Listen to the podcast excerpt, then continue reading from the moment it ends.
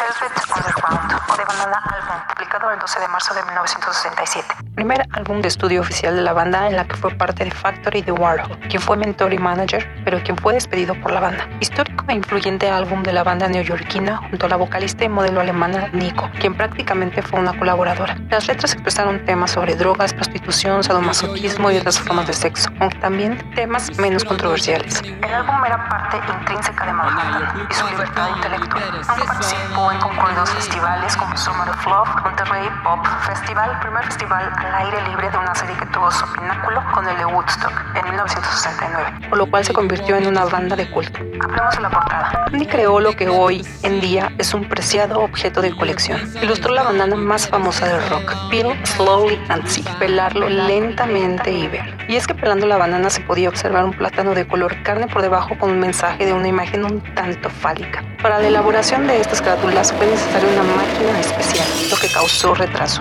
La MGM pagó los costos, ya que siendo Warhol el artista más famoso del momento elevaría las ventas del álbum. Un segundo motivo que causó polémica fue una fotografía en la contraportada. Esta foto fue tomada de la presentación de la performance de Warhol, de la que también filmó una película, y en ella aparece la imagen del actor Eric Emerson. Emerson amenazó con demandarlos por el uso no autorizado de su imagen, a menos que se la pagara. La MGM retiró del mercado las copias del disco y detuvo su distribución hasta que la imagen de Emerson fuera borrada de la foto en las posteriores copias. A las copias ya impresas se les colocó una calcomanía negra que tapaba la imagen del actor. La imagen original fue restaurada y puesta de nuevo en el relanzamiento del CD en 1996. La fundación creada por Warhol tomó posesión de sus derechos de autor en 1987. La banda Velvet Underground inició una batalla legal contra la fundación Warhol, propietaria de los derechos, por la comercialización de la imagen de la banana. No estaban dispuestos a que Apple utilizara la imagen icono de su primer disco como imagen para sus productos. El argumento de la demanda se basaba en que el diseño del plátano se había convertido en un símbolo de la banda y que la fundación no tenía derecho